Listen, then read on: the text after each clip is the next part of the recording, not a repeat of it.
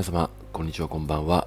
この番組では恋愛に関するご質問や思うことについて、一男の視点として発信していく番組となっております。えー、ということで本日が第76回目のスタンド FM なんですけども、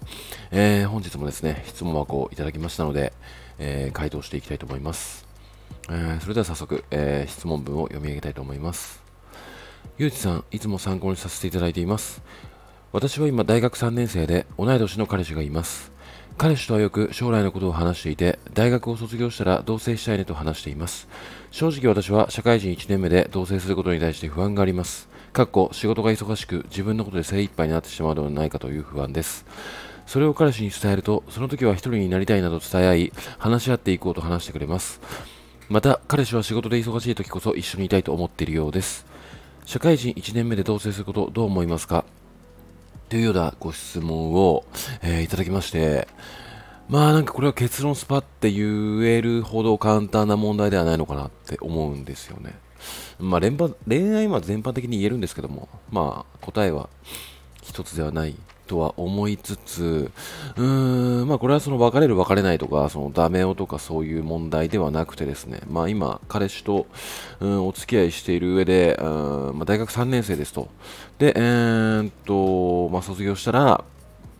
うん、同棲をしたいね。まあ互いに、だからこれ同い年の方なんですかね。まあ今、大学3年生同士で、うんまあ、大学を卒業したら、まあ、同棲をすると。ただ、その社会を見ていない。その就職して、そこからもうスタートで、うん、2人で生活を歩んでいくっていうことに、うん、彼女さん側が不安を抱いている。で、彼氏はまあなんとかなるよっていうね、なんか問題が発生した時に話し合えば大丈夫じゃないみたいな、うーん、ようなお悩みなので、まあ、その、恋愛というよりも、なんかちょっと違うジャンルのお悩みのようでもあるのかなとは思うんですけども、これ、まあ、個人的に、まあ、パッと思ったのが、うん、まあ、おそらく、まあ、その、このお二人は現在一人暮らしなのかなっていうことがまずポイントなんじゃないのかなって思うんですよね。うん、なんか、その二人とも例えば実家暮らしだったり、片方が実家暮らしで片方が一人暮らしですと、まあ、やっぱりなんかその生活スタイルがどっと変わってくる。例えば独身サイドの方だとしたら、まあ、ご両親に、まあ、ご飯も作っていただいてますし、まあ、光熱費ですとか、まあ、そういう金銭面での、うん、まあなんかそのいくらかかるのかっていうね、そのお金の使い方とかも全く違いますし、まあ家事とか、まあ炊事洗濯とか、そういうことをやってこなかった上に、うん、今まで、えー、その家族以外で一緒に住んだことがない、えーまあ、彼氏だと彼女だろうと、えー、全く歩んできた道が違いますので、まあ、そういったものと一緒に、まあ、家で、え、2人で暮らすっていうことの、まあ、重さだったり、そういうものが一気にのしかかってくるんですよね。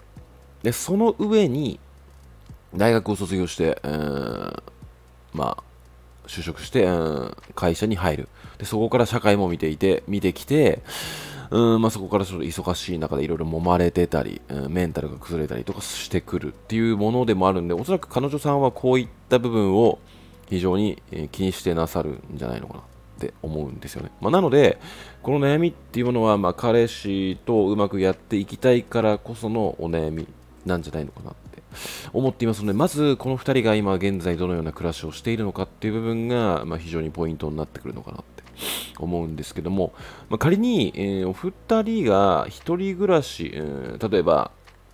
まあ、地方から出てき出てきて、まあ、東京とか、まあ、都内の大学に通ってそこから一人暮らしを始めたっていうんであれば、まあ、一人暮らし、うん、3年目なのか、うん、3年経ったのか分かんないですけども、まあ、そのような経験があるので、まあ、どれぐらいお金がかかって、まあ、どれぐらい貯金ができるのかとかそういう面も、まあ、認識はしているので、うん、まあ、そうなってくると、まあ、ありっちゃありなんじゃないのかなって。まあ、あとは、その、このお二人が、まあ、普段からどれだけ話し合いができるような、うん、環境づくりというか、まあ、関係性を構築しているのかなと思うんですけども、まあ、このなんか彼氏さんに伝えたところ、うん、一人になりたいなど、うんあその時は一人になりたいなど伝え合い、話し合っていこうと話してくれますみたいなことを言ってるので、まあ、寄り添ってくれる彼氏さんなのかなと思いつつ、うん、まあなんかここに書かれていることで、だけで、まあ、信じきるっていうのも、まあちょっと浅いのかなって思っちゃうんですね。まあ、言ってるだけっていう可能性もあるんですよ。その大学を卒業して、まあ、そんなに、うん、深く想像はしていないんだけども、とりあえず、うん彼女さんと常に一緒にいたいからこそ、ね、ちょっと強気になってるというか、うん、部分もあるのでで、おそらくこの彼氏は仕事で忙しい時こそ一緒にいたいと思っているようですっていうような、まあ、彼氏のこの性格からして、まあ、結構寂しんぼな、まあ、彼氏さんなんじゃないのかなとは思うんですよ。うん、なので、まあ、やっぱりその、まあ、その仕事で忙しい時こそ一緒でいたいっていう思って思う人もいれば仕事が忙しいから休みたいって思う方もやっぱいるんですよね。うんあのなんか本命とかなんかそういう話とかってあるんですけども、そのなんかね、あの疲れてても会いたかったら会うよみたいな、まあ、そういう話にもなってくると思うんですけども、まあ、結構それあの人それぞれっていうものがありまして、本当に疲れてる時ってやっぱ休みたいんですよね。うん、なんかこれはその会いたい気持ちはあるんだけども、やっぱあの身体的に結構きつくて、その会った時にちょっとそのきついからこその、うん、ネガティブな部分が見えてしまったことによって、うん、関係性が崩れてしまうっていう、うん、部分、そういう不安が、まあ、出てきてしまうので、疲れてる時こそ会いたくないし、うん、ゆっくり眠りたいっていうやっぱ方もいますので、まあ、ここら辺の価値観が、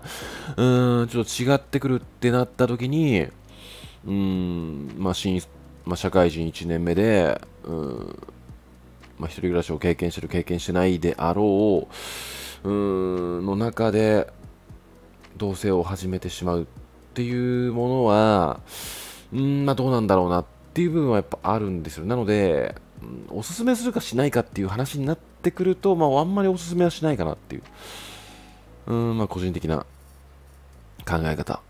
なので、まあ、今できることとしては、その第三者からのうーんありなしっていうものに左右されるのではなくて、まあ、その彼氏さんともうちょい話し合った方がいい。もっと深く話し合った方がいいですね。うんまあ、例えば、まあ、一人暮らしの経験があるんであれば、まあ、そこら辺の金銭的な部分は、まあ、認識できてはできてるとは思うので、うーんまあ、例えばなんですけども、まあ、ちょっとだけ家賃を増やして、個別になれる部屋がある間取りの、マンションをちょっと高めだけども借りてみるとか、まあ高めって言っても、うん、まあ10万ちょっとだとしても、まあ折半だとしたら、まあ55で済むんで、そんなに負担にはならないと思うんですよね。あの、まあ2人とも社会人ということもあるので。で、やっぱりその、間取りといいますか、うん、なんかその1人になれる空間があるかないかってだいぶ違うと思うんですよ。であとはその彼が言う、まあ、一人になりたいなど伝え合い話し合っていこうと話してくれますっていうこの部分に関してもっと深掘りした方がいいんじゃないのかなって、うん、やっぱりね、あのー、人間なんで、うん、その今ある感情とその実際2人で暮らした時の感情が一致するっていうことは決してないんですよね、うん、なので、うん、ここに対してもっと深く彼の気持ちを聞いたり今ちょっとこんなに結構こういう風に自分が考えてるからこういうことについてもっと深く話し合いたい。うんとかいうお話をした上で、えー、同棲を考えた方がいいんじゃないのかな。うんまあなんかこの彼氏と将来のことを話していて大学を卒業したら同棲したいねと話していますっていうことからまあ、おそらくもうすでに結婚も若干視野に入れてる関係性なのかなとはちょっと思うんですよ。まあ、なので一般的なカップルよりももしかしたら関係構築が、うん、ものすごくちゃんとできてる可能性もあるので、まあ、そうだったとしたら同棲してもいいんじゃないのかなって、うん、そのね、結婚を視野に入れてるのであればうーんまあなんかそのわざわざ互いに別個のうんアパート、まあ、今借りてるんであれば変わんないと思うんですけども、うん、だとしたらねだもしくはあのまあ互いに今、うん。いや、これは、その、今仮、うん、一人暮らしだろうと実家だろうと、うん、なんかその、焦らなくてもいいんじゃないのかなって、ちょっと思う部分はありまして。一度、社会を経験してから考えてみるっていうのも一つの手なんじゃないのかなって思うんかな。うん。ちょっと今話しながら考えてたんですけども。うん、まあなんかその区切りとして、うん、社会人1年目で同棲しようっていうお話になってるとは思うんですけども、まあ、この不安がものすごくあるのであれば、まあなんとかなるっていう感じで、焦って一緒にすぐ同棲するよりもちょっと様子を見る。例えば半年とか。ね。例えばものすごいまあホワイト企業だったりものすごいブラック企業だったりする場合もあるので、まあ、そこら辺の自分のメンタルと向き合ってから互いに、うん、同棲するしないを決めてもいいんじゃないのかなって思うんですよね。でやっぱ例えばまあ彼氏さんの方がまあ、どちらかというと同棲したいっていうふうに思ってる方だと思うんですけども、うん、まあなんかその逆に同棲をその何としてでも焦らせる彼氏さんだとしたらちょっとどうなのかなっていう部分もあるので、まあ、あなたがこれだけの不安を抱えているっていうことを伝えた上でちょっと様子見を見たいとその社会を経験した上で互いにやっぱ疲れてる疲れるかもしれないから仕事で疲れて互いにぶつかり合ってそこで関係性が終わるのが嫌だっていう不安もあるから、一応ちょっと様子を見てみないっていうふうに提案をして、そのそこで彼が何と言うかっていうお話ですよね。